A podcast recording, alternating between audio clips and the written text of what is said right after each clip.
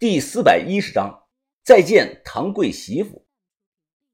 这一晚吃了一大勺的米饭，我举着电话：“喂，啊，大姐啊，你说吧，我听着。”小象啊，我刚才看到一个黑影鬼鬼祟祟的骑着自行车出村了。我放下碗筷，立即紧张了起来。这都快半夜了，谁会骑着自行车出村呢？有点可疑。那个人长什么样子？哎呀，隔太远看不清，可能是村里谁去上夜班吧。反正我就是告诉你有这么个情况。哦，做得好，大姐。如果再看到类似的情况，记得通知我。挂了电话，我突然很想去田广东村调查一番。考虑过后，我还是忍住了，因为把头叮嘱我别进村，进村就会有危险。窗外夜色如墨，盯着窗户看了一会儿，我忽然感觉心中慌慌的。我很少一个人睡的时候会害怕，但这晚我有点怕。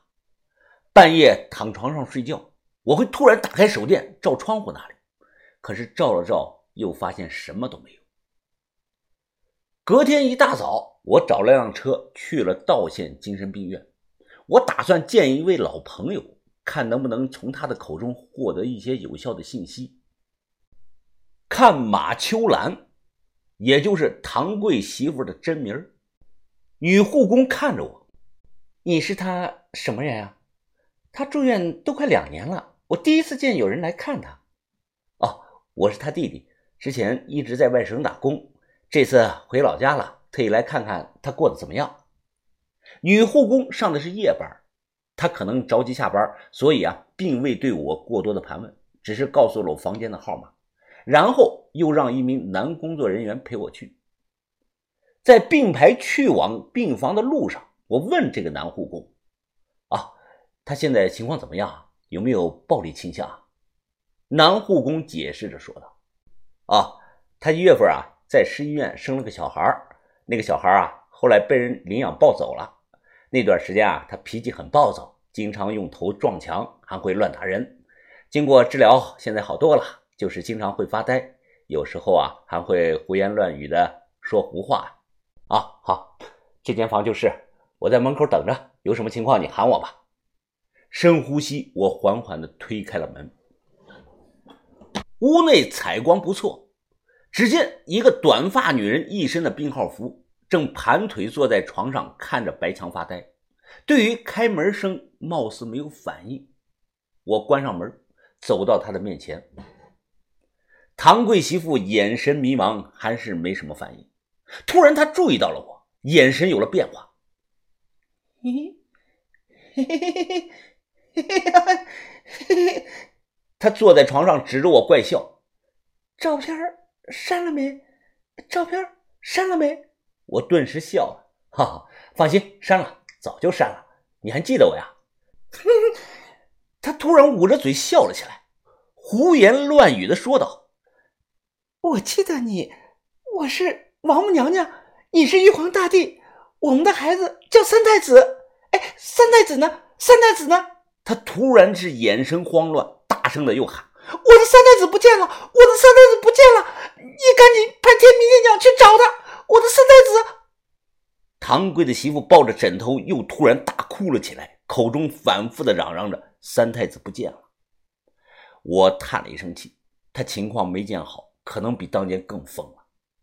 他孩子一生下来就被季把头抱走了，老季和他之间纯属意外，没感情，所以老季不会管他，老季只想要自己的儿子。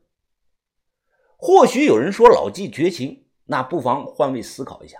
如果你被一个力大无穷的疯女人强制给强了，哎，你会是何种心情呢？这样也好，他现在这样疯疯癫癫的，根本照看不好小孩子。老纪把孩子抱走，总比给福利院好，毕竟是亲生骨肉啊。我看着唐贵媳妇，哎，你就好好活着吧，十年或者二十年后，你还能见到你的三太子，那个时候他就长大成人了。唐贵媳妇眼神似乎突然间恢复了神采。我的三太子叫什么名儿？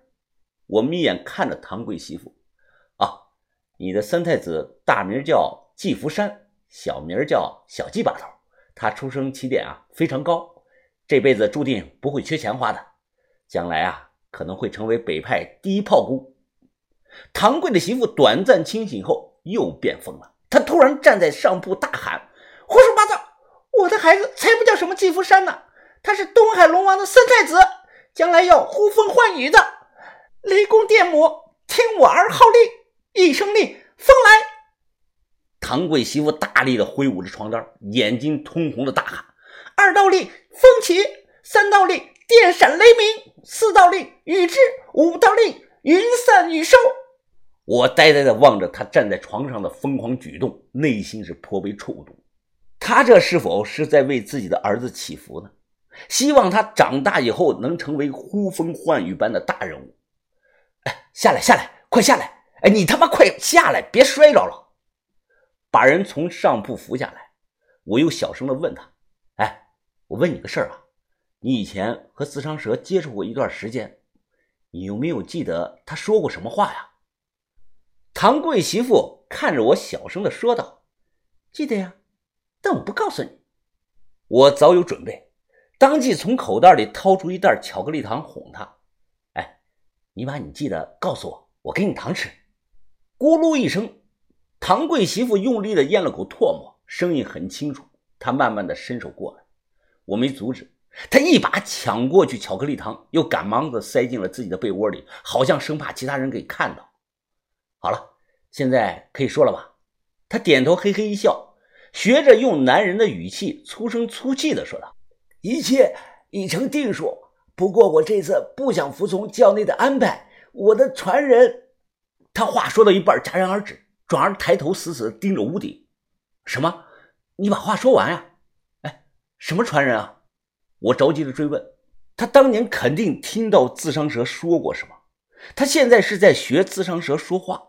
学的连语气都很像，唐贵媳妇眼神恐惧，她手指着天花板，风言风语的大声喊：“蛇，有条长脚的蛇在那里！不不不，不像蛇，是一条蜥蜴！我我不敢说了，我不能再说了，我再说它就要吃了我。这里没蛇，也没有蜥蜴，你快把话说完呀！不不不要啊！我不记得了，我不记得了！唐贵媳妇捂着脑袋，大声的惨叫。瞬间推门冲进来好几个人，直接把我就拉了出去。啊，给我五分钟，给我五分钟，你让我和他再待五分钟就行，我还有重要的话要问清楚。抱歉，护工挡在门口，大声的说道：“先生，根据我们的规章制度，不能再继续探视了。他现在情绪失控，很容易出手伤人的。”门没关严，我又冲到房内，着急的大喊：“快告诉我，快告诉我，后半句是什么？”唐贵媳妇被两个人抓住手脚，按在床上，她拼命的挣扎反抗。听到我喊，她努力的伸着脖子看向我，我和她隔着门缝四目对视。